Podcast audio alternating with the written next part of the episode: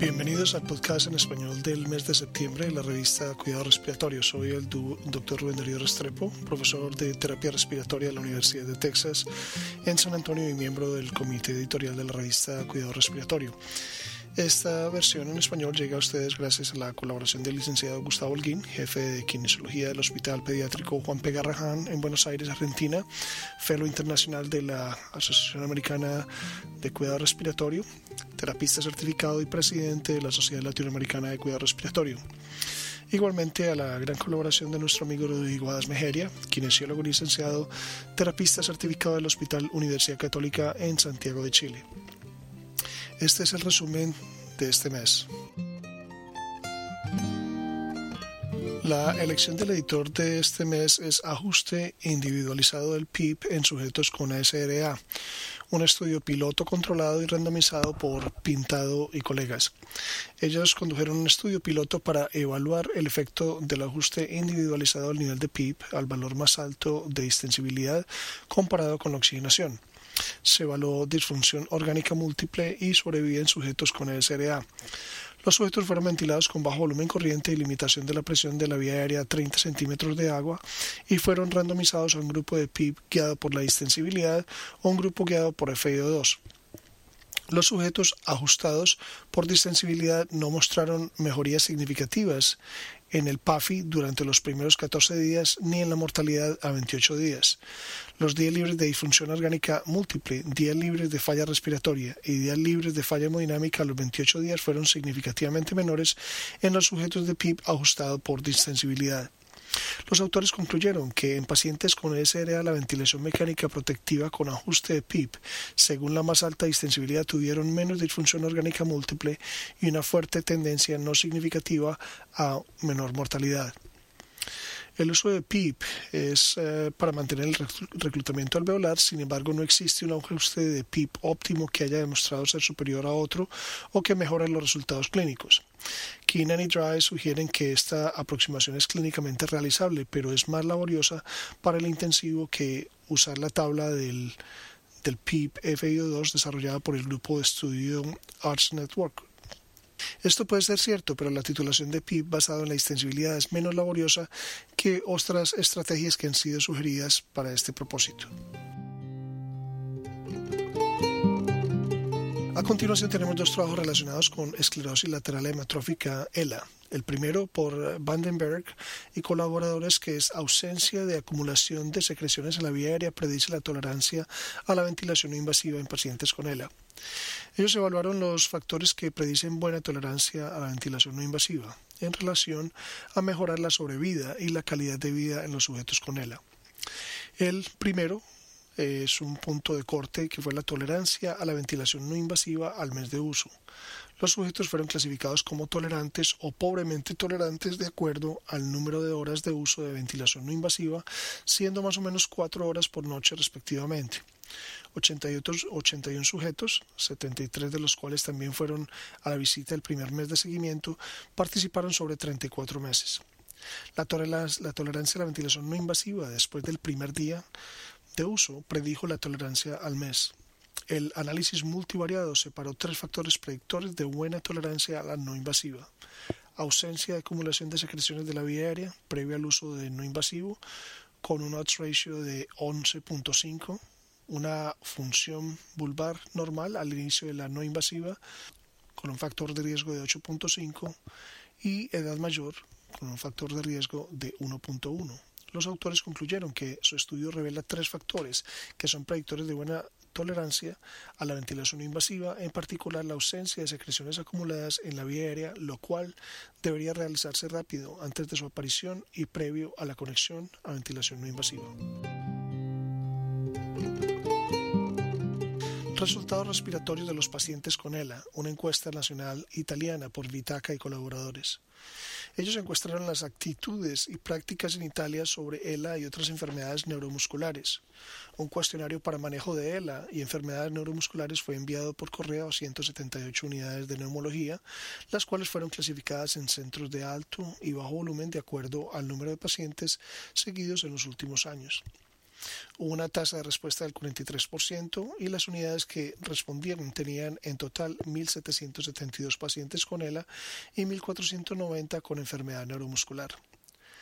La dificultad para remover secreciones y la alteración del sueño fueron las principales causas por las cuales los pacientes con ELA fueron referidas a la unidad de neumología. La capacidad vital en posición sentado y los gases en sangre arterial fueron medidos regularmente, mientras que la función muscular respiratoria y la habilidad para toser fueron evaluadas rutinariamente sobre el 85% de las unidades de neumología y 94% de las unidades podrían proveer ventilación no invasiva. El tratamiento de la enfermedad neuromuscular fue similar al de ELA, excepto por la traqueostomía, que fue menos frecuentemente realizada en los pacientes con enfermedad neuromuscular. El aproximamiento con un equipo multidisciplinario fue usado en el 90% de las unidades que respondieron. Aproximadamente un tercio de las unidades accedieron a un servicio de cuidados paliativos. La evaluación de la función pulmonar combinada, ventilación no invasiva a largo plazo y la asistencia a la tos han llegado a ser prácticas habituales para los pacientes con ELA. Las prácticas italianas no difieren significativamente de las prácticas, las prácticas utilizadas en otras enfermedades neuromusculares. En este estudio de Vandenberg se identificaron en el análisis multivariado tres factores predictores de buena tolerancia a la ventilación no invasiva, que es la ausencia, acumulación de secreciones en la vía aérea, función vulvar normal y personas con mayor edad. Aunque estos datos no deberían ser usados para seleccionar a los pacientes para usar ventilación no invasiva, sí permite identificar a los pacientes que requieren monitorización más cercana y un enfrentamiento más agresivo de limpieza de la vía aérea. En la encuesta de prácticas italianas relacionadas a ELA reportada por Vitaca se encontró que la capacidad vital y los gases en sangre fueron eh, medidos regularmente y la evaluación de la función pulmonar respiratoria y la capacidad para toser fueron medidas rutinariamente en más del 85% de las unidades y 94% de ellas brindaba ventilación no invasiva. En su editorial, Ausan y Mireles Cabo de Villa nos recuerdan que la mejoría en la sobrevida y el mejoramiento en la calidad de vida son beneficios bien establecidos de la ventilación no invasiva. Esto es en parte al incremento de uso no invasivo en estas personas, por lo cual más pacientes con enfermedad neuromuscular progresiva viven más con mejor calidad de vida en sus hogares. Nuestros próximos dos artículos tratan de humidificación en pacientes traqueostomizados. El primer trabajo es desempeño de la humidificación de los dispositivos para pacientes traqueostomizados con ventilación espontánea, un estudio de banco por Chicata y colegas. Ellos llevaron a cabo un estudio de banco para investigar los efectos de los parámetros de la ventilación espontánea y el flujo de oxígeno en el desempeño de la humidificación de eh, de 11 eh, narices artificiales, intercambiadores de humedad y calor pasivos.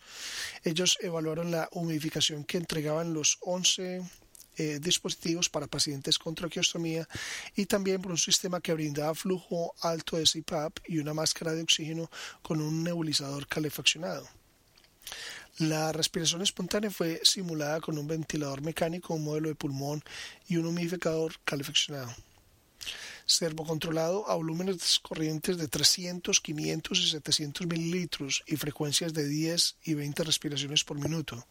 El gas expirado fue calentado a 37 grados centígrados.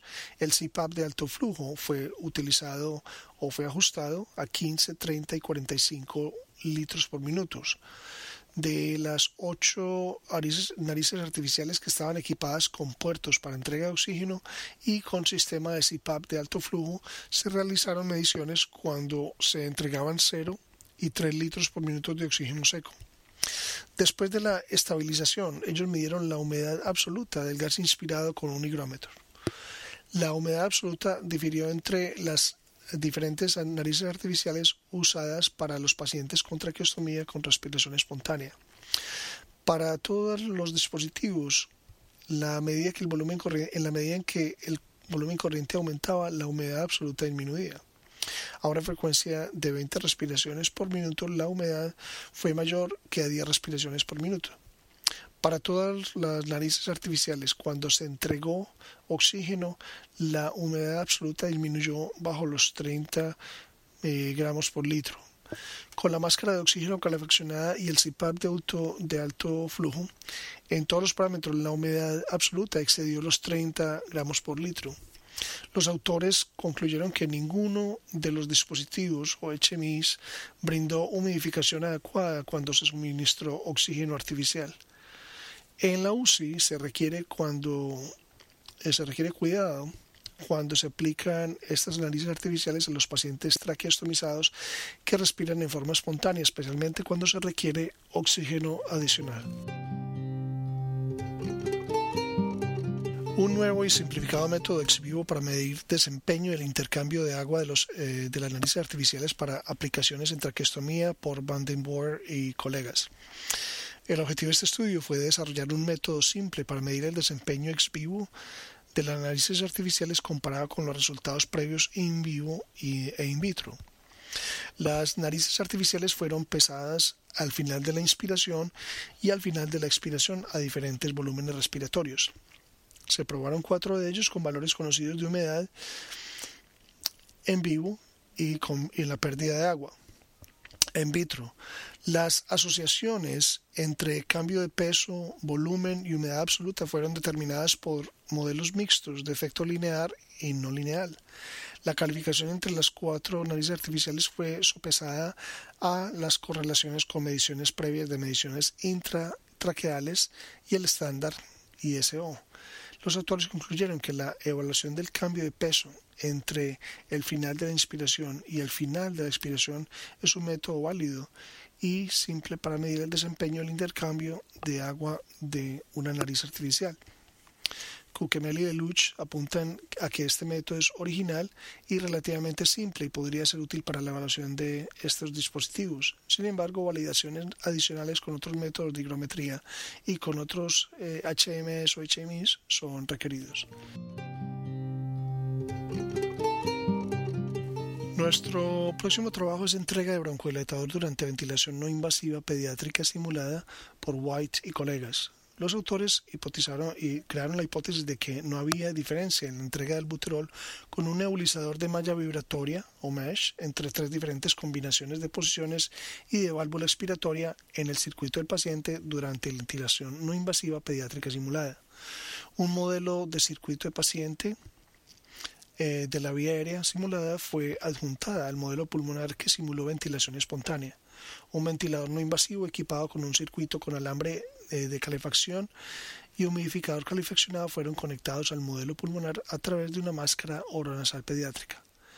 El albuterol fue entregado con nebulizador mesh en tres posiciones diferentes del circuito, previo al humidificador y la válvula de fuga, entre el humidificador y la válvula de fuga e integrado a la máscara y después de la fuga.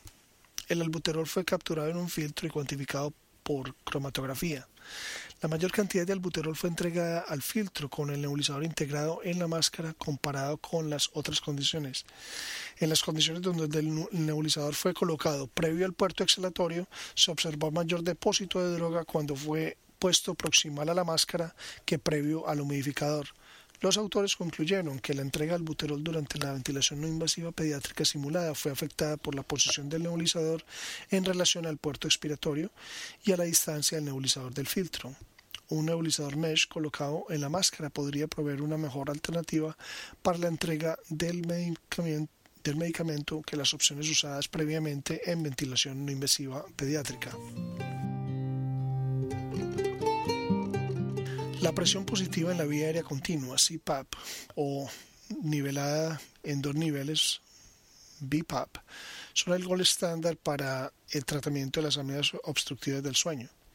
Pero estas estrategias no son bien toleradas. En su trabajo de herencia al CPAP, eh, con apnea obstructiva del sueño, Salepsi y colegas evaluaron prospectivamente la adherencia subjetiva y objetiva, así como los factores que afectan la adherencia en pacientes con SAOS, que es la apnea obstructiva del sueño. Los sujetos que usaron CPAP o BiPAP fueron interrogados sobre efectos adversos de estas terapias y fueron evaluados con la escala de somnolencia de Epworth al primer, tercer, sexto y doceavo mes y una vez cada seis meses después del primer año se evaluó la adherencia subjetiva y objetiva en los sujetos que usaron CPAP o BiPAP. Los sujetos que usaron, los sujetos que usaron eh, sus dispositivos por lo menos cuatro horas por noche, al menos 70% de los días monitorizados fueron catalogados como adherentes. Los que no fueron catalogados como no adherentes. La relación entre adherencia y datos demográficos, hallazgos en la polisomnografía, escala de Epworth y efectos adversos fue estadísticamente analizados. Fueron incluidos 648 sujetos que fueron diagnosticados con SAOS por polisomnografía y aceptaron el uso de CPAP o YPAP entre enero del 2005 y junio del 2011. 70% fueron hombres, 38% de los sujetos completaron el seguimiento, de los cuales 38% fueron llamados por teléfono y 24% no se pudieron contactar. De la población completa, 64% había obtenido su máquina de CPAP o IPAP. En los 248 pacientes que se siguieron, la adherencia subjetiva fue de un 85% y la adherencia objetiva fue en un 65%.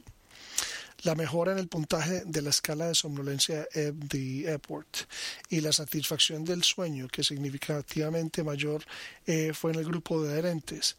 El disconfort torácico, la dificultad eh, para conseguir sueño y las alteraciones de sueño fueron significativamente más altas en el grupo de no adherentes. La adherencia objetiva fue más, eh, más baja que la adherencia subjetiva en los sujetos que atendieron al seguimiento.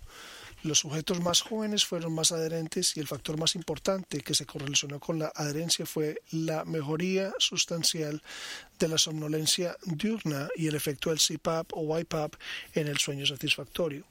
Los autores concluyeron que la adherencia al CPAP y el BiPAP debería ser seguidas como con monitorización objetiva. Ahora comentaremos brevemente, brevemente cada una de las investigaciones originales del capítulo de este mes. Un estudio de banco de circuitos de ventilación no invasiva con una interfaz tipo Helmet eh, fue relacionado por Ferroni y colaboradores. El Helmet con circuito de doble tubuladura mostró mejor interacción paciente-ventilador. Estos resultados tienen implicaciones para la aplicación clínica de la ventilación no invasiva cuando se utilice este tipo de interfaz. El beneficio de la rehabilitación pulmonar en pacientes con EPOC y capacidad normal de realizar ejercicio eh, reportado por LAN y colegas. Ellos eh, enrolaron a 29 sujetos con EPOC y capacidad de hacer ejercicio normal. Ellos encontraron que el entrenamiento con ejercicio puede mejorar significativamente la calidad de vida relacionada a salud, la capacidad de ejercicio, la fuerza muscular respiratoria y la disnea en estos sujetos eh, Sibila y colaboradores evaluaron los efectos del uso prematuro de corticoides inhalados en la severidad de la enfermedad y microbiología en pacientes hospitalizados con neumonía adquirida en la comunidad. Ellos encontraron que el uso previo de corticosteroides inhalados fue asociado con mayor severidad de la enfermedad al ingreso de la hospitalización y una mayor incidencia de patógenos resistentes a antimicrobianos en pacientes hospitalizados con neumonía adquirida en la comunidad. Crisafulli y colaboradores evaluaron un nuevo sistema de puntaje para medir el riesgo de desaturación durante la marcha en pacientes con EPOC. Ellos encontraron que el puntaje de riesgo de saturación predijo precisamente y clasificó el riesgo de desaturación por marcha en los pacientes con EPOC. Yang y colegas investigaron los factores que afectan la aceptación del CPAP en los pacientes mayores con enfermedad del sueño obstructiva. Ellos encontraron que la aceptación del CPAP en vez de la adherencia al CPAP es el tema crítico con los pacientes mayores con SAOS. Los predictores y los resultados clínicos de la neumología de inicio temprano después de del alta hospitalaria en pacientes tras un paro cardíaco fue evaluada por PAPS y colaboradores. La tasa de neumonías de inicio temprano no fue significativamente influenciada por la intubación realizada antes de la llegada al hospital, pero fue asociada sí a necesidad de ventilación mecánica por largo tiempo y la duración de estadía en la UCI. La función pulmonar y los patrones de curva flujo-volumen fueron estudiadas en pacientes con bronco-malasia por Mahid y colegas. Ellos encontraron que las curvas flujo-volumen fueron normales en un número sustancial de pacientes con malasia moderada a severa y no deberían ser utilizadas para decidir si existe presencia de malasia o si existe clínicamente eh, importante. La aberración de la expresión de microRNA asociado a la displasia broncopulmonar en neonatos pretérmino fue investigada por U y colaboradores quienes identificaron un microRNA basados en muestras de sangre asociadas a displasia broncopulmonar. Esto podría proveer información sobre los roles de estos biomarcadores en el desarrollo de la displasia broncopulmonar en los prematuros de muy bajo peso al nacer. Prot y Guerin desarrollaron una evaluación en banco de un nuevo dispositivo de insuflación-exuflación. Ellos encontraron con que un, gran flujo respiratorio pico con el dispositivo NIPI Clearway que con el Cough Assist cuando la distensibilidad del sistema respiratorio era baja, un hallazgo que necesita ser confirmado clínicamente. Este mes publicamos las revisiones de fisioterapia respiratoria en bronquiolitis viral aguda, reporte metodológico de ensayos clínicos randomizados en investigación respiratoria en el año 2010. Nuestros reportes de caso tratan de equimosis relacionada a tratamiento con Montelucast, estenosis traqueal y heterogénica con presentación como asma persistente e hipotensión, elevación del, del segmento ST global y disfunción ventricular izquierda aguda severa durante broncoscopia. Los esperamos el próximo mes. Para recibir el contenido tanto de esta edición de la revista como de las pasadas, visite nuestra página web www.rsjournal.com y allí podrá suscribirse para recibir los podcasts de las próximas ediciones.